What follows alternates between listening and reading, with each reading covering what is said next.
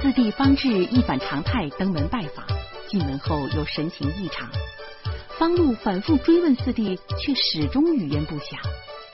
方路也没太在意。此后，方路将为自己这一天的迟钝与木讷付出惨重的代价。请继续收听长篇小说《中国丁克》，作者庸人，演播艾宝良。这天晚上，我到车站去接老婆。老婆一见面就兴奋的说：“哎，我告诉你一件新鲜事哎！”我皱着眉没说话。今天我碰上的新鲜事够多了。老婆拉着我的手说：“哎，我跟你说哎，严明啊，今儿看病去了，在医院呢碰上徐大光了，你猜怎么着？”我知道。严明有点轻微的强迫症，经常去医院检查身体。而徐大光说自己要带孩子看病，他们在医院碰上了，并不稀奇。但我绝不能把小金库的事暴露出来。我强装好奇的说：“怎么着？徐大光得艾滋病了？”切，胡说什么？艾滋病那是高级病，高级人得的。徐大光哪有那个福分？哈哈哈！哈哈哈我哈哈大笑。老婆绝对是个语言天才，我从她的嘴里没少学东西。比如说，形容某人老实，老婆绝不会用“三脚踹不出一个屁来”这种老套子。她会说：“我老公特老实，屎壳郎要是爬他脸上去，他能把鼻子眼儿给人家当两斤屎重。”我老婆接着说。跟你说，哎，是小魔女病了。你猜什么病？咱咱俩又没孩子，我怎么知道孩子的病啊？我嘴上这么说，心里却想：看样子这小魔女病得不轻。你要不徐大光怎么一下就借三万呢？老婆颇有点感慨，她说：“哼，你呀。”你就是儿科大夫，你也想不出来。我跟你说，哎，小魔女呀，长青春痘了。嗯，打针得本月两千多呢。什么？我原地就跳起来了。这小魔女刚七岁，就长青春痘了。随后一个念头让我觉得有点龌龊。如此发展下去，他的更年期不得提前到三十岁啊？老婆微笑着说：“真的，真的。”严明说：“小魔女吃的忒好了，主要是吃垃圾食品吃的。现在这食品里都含有激素，如果要是吃的太多。”刺激了腺体，那雌性激素就会分泌过量，所以得调节激素的分泌，保持平衡。我的天哪！我仰望星空，双腿发抖。这年头是什么新鲜事都有啊，简直是匪夷所思。我和老婆无言的走了一会儿，快到家的时候，老婆忽然说：“啊，对了，严明还说他还在医院看见你四弟了呢。”什么？我吃了一惊。四弟喝了半瓶多白酒，他居然还跑到医院去了。我说：“他什么时候去的？”好像是上午。老婆思索着，接着说：“严明说呀，你四弟吧，在急诊室转了好几圈，后来就走了。严明跟他说话了。我琢磨着，四弟是先去医院，后来找我的。哎呀，他到底有什么事儿啊？”我老婆说：“没有啊，严明啊，跟他不熟。”我没再说什么了。哎呦，今天的事儿啊，够多的了。这一天是周末，照例是老婆最忙碌的日子。早晨七点钟，我迷迷糊糊的翻了个身，准备再睡。电话突然在耳边凄厉的叫起来，我愤慨的抓起了听筒，然后狠狠的摔在电话机上，随口骂了句：“喝牛奶喝呛着了你，这么早就打电话。”电话清静了。我也睡不着了，眼睛虽然闭着，脑子里却漂浮着无数张熟悉的面孔。这谁来的电话？这么讨厌！由于职业的关系，我周围有一大群无业游民，不是编剧就是作家，要么就是制片人、书商。这些家伙有个共同的特点：晚上不睡，早晨睡。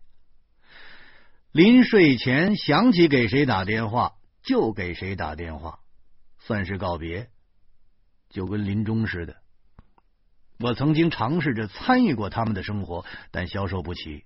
每到晚上十二点，我的眼皮就无法克服地心引力，沉呢，那滋味就像是上眼皮坠着一袋水泥。唯一的愿望就是躺下睡他个昏天黑地。我静静的躺着。满怀悲愤，这群狗东西为什么把我吵醒？他们不知道我是白天工作的吗？老婆也醒了，他也懒得睁眼，缩在被窝里假睡。这时候，我听见楼下响起了一连串的狗叫，叫的欢快热烈，那声音就跟在耳边似的，听得十分的真切。这世界上让人痛苦的事儿太多了。当年我买房子的时候就担心噪音问题，所以买了个十九层的房子。我满以为离地面远了，噪音自然就会小些。可搬家之后才听说，声音是向高处传递的，住在高处就免不了吵闹。你说倒霉不倒霉？这个时候，狗儿们的主人也出场了。都是些垂危的老太太和下岗的女人，他们大声的交流着养狗的心得，唯恐别人听不清楚。我支棱着耳朵，仔细的听了听。女人们谈的都是给狗拉皮条的事儿，什么大妈家的小京巴看上大爷家的博美啦，什么婶子家的松狮和嫂子家的蝴蝶全好上了。听到这儿，我忽然恐惧起来。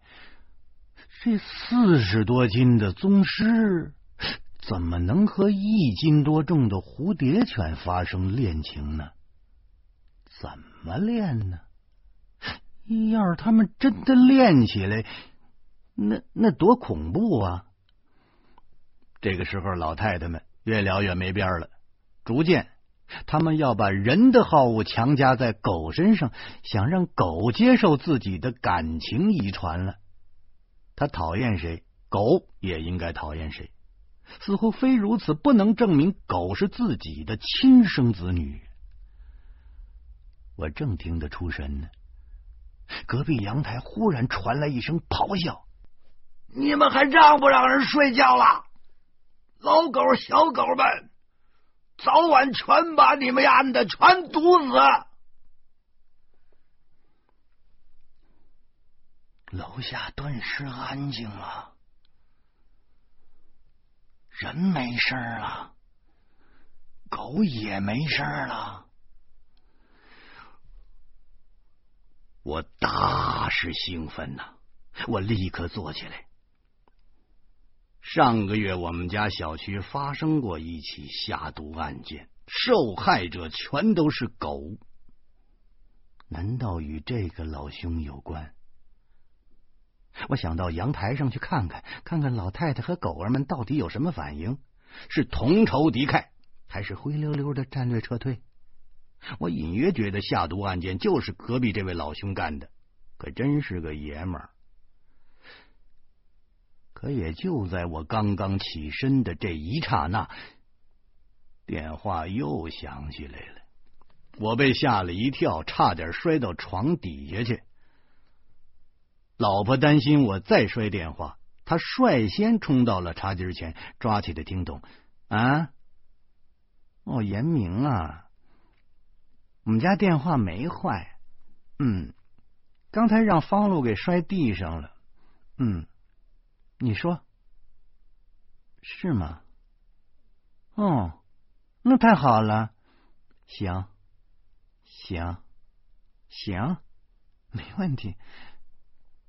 老婆说话的时候，眼睛瞟了我好几眼，似乎电话的内容跟我有些关联。老婆放下电话，我立马就机警的追问：“严明找你什么事儿？”老婆兴奋的说：“严明说了，王府井搞促销活动，买一百返一百五，返券全场通用。”他约我一起去逛逛。什么？买一百返一百五？我一个字儿一个字儿的往外蹦。他们疯了！真的，都上报纸了。对，没错。原来一百块钱的鞋上来就卖三百，让你们返券。真把你们给黑了！我哼哼着，傻瓜才相信商场会赔本做买卖，除非他们的老板活得不耐烦了。这个你就不懂了。对我们女人来说，抢购是一种生活态度。老婆似乎知道我下面想说什么，她立刻就打断了我的思路。我说：“可是咱们家什么都不缺呀！哎，你说，你说。”咱们家缺什么？缺什么？我气势很盛，我老婆居然拿生活态度来压我，这抢购跟生活态度有什么关系啊？我老婆说：“不缺东西也要去呀，东西买回来早晚会用上的，怕什么呀？”我告诉你啊，在漫长的原始社会、封建社会。半封建半殖民地社会以及相当长的历史阶段，我们一直生活在严重的物质短缺中，一直是这样的。所以，对于我们这些持家的女人来说，对物质短缺的恐惧伴随了我们几千年，深深的影响着我们的遗传基因。正是这种基因决定了我们一定要抢购。说到这儿，老婆高举双臂，做了个打倒一切的姿势。我再也不敢说话了。所谓基因决定论，一直是我蒙骗老婆的工具啊！现在她终于学会了方式基因分析法。我们俩刚结婚的那阵子，我就得意洋洋的训诫老婆说：“我们家祖上是地主。”你们家祖上是贫农，所以你应该听我的。我老婆当然不服气了，我便语重心长的给她分析说：“你想啊，地主之所以能够成为地主，是因为他们勤俭持家、坚韧不拔；贫农之所以成为贫农，主要是因为吃喝嫖赌抽闹的呀。我有地主的基因。”就有勤奋吃苦的优势啊！这个家当然应该由我做主啦。我老婆被我气得休克好几次，却一直找不到反驳我的理由。后来，她疯狂的迷恋上普京了，认为所有俄罗斯男人都特有男人魅力。我又一次运用了基因分析法，分析其中的原因。我说。俄罗斯男人之所以有魅力，主要是因为俄罗斯一直是男人少、女人多，所以俄罗斯的男人生下来就面临着男人少、难求的优越的现实。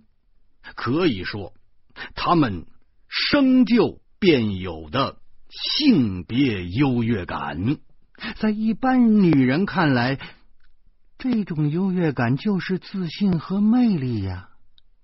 那中国男人之所以大多獐头鼠目，那也是基因决定的。中国男人多，女人少，一女难求，那男人不畏畏缩缩的才怪呢。不信，不信你让中国的男人死一半试试。哼，那剩下的男人保证都特有魅力。哎，那女人们得有三分之一为我们抹脖子。哎呀！结婚六年来，老婆终于能把我的理论活学活用了，这也算是进步吧。这个时候，老婆突然揪着我的耳朵喊起来说：“起来，跟我们一起去王府井。”我急了，我说：“我说，我说，不不买东西呀！你不买，可我和严明要买呀。”哎呦呦，我我这眼光不好，你们你们你们自己做主呗。想什么呢你？我们买东西，凭什么听你的呀？哼，我们是怕买的东西太多，自己拿不动。我绝望了，我呈大字形撒娇似的瘫躺在床上。悲愤在我周身的血管中游走。原来他们是想让我当装卸工啊！我爸爸是装卸工，我之所以当作家，就是要逃脱装卸工的宿命。他们为什么要如此的摧残我的心灵？疯了！全世界都疯了！哎呀，这商场门口啊，全都是鳞次栉比的脑袋呀，高高矮矮，大大小小，各式各样的脑袋，如一望无垠的彩色麦田。黑头发的，黄头发的，红头发的，秃子、卷毛、扣着帽子的，围着纱巾的。更可怕的是，我看见了一个女的，长了俩脑袋，她晃晃悠悠的在人群中溜达。这当时我惊得险些尿裤子，仔细一看才发现，这女的吃力的抱着个孩子，这孩子的脑袋跟这女人差不多大小，远远看去就跟俩脑袋长在一个脖子上似的。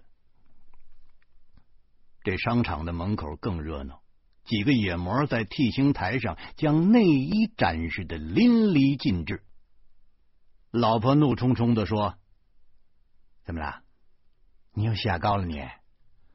我我血压低了。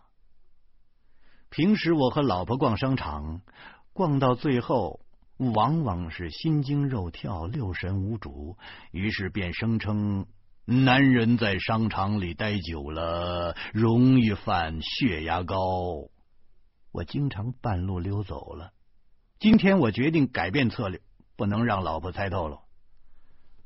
果然，老婆显然没有想到我有随机应变的本事，预先准备好了一大筐挖苦，立刻作废了。他狠狠的瞪了我两眼，说：“您有什么症状啊？您？”我呀，两腿发软，四肢无力，头昏，就想坐着。我一五一十的说着。老婆不信，雷霆之怒眼看就要爆发。严明挽着他的胳膊说：“哎呀，别难为他了，你看他脸色都吓青了，你就让他在外边坐着吧。啊，到咱买东西就让他看着。”看，我使劲的揉了揉脸，还还还是 还是人人严明懂事吧？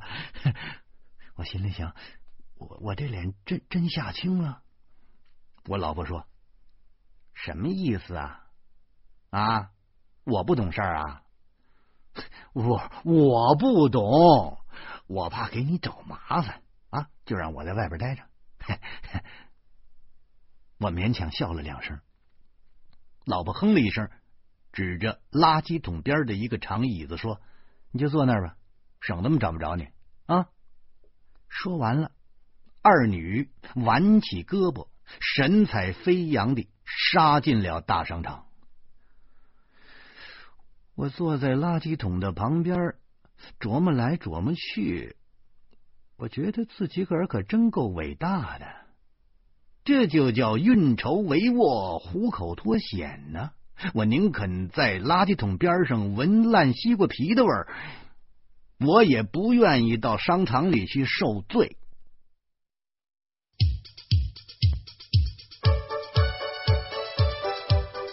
方露对严明的丈夫施谦没有太多好感，他本来态度坚决要做丁克，方露就是受了他的蛊惑，而现在。施千竟率先叛变，急不可待要生个孩子，这使方露怒火中烧。欢迎您明天同一时间继续收听长篇小说《中国丁克》。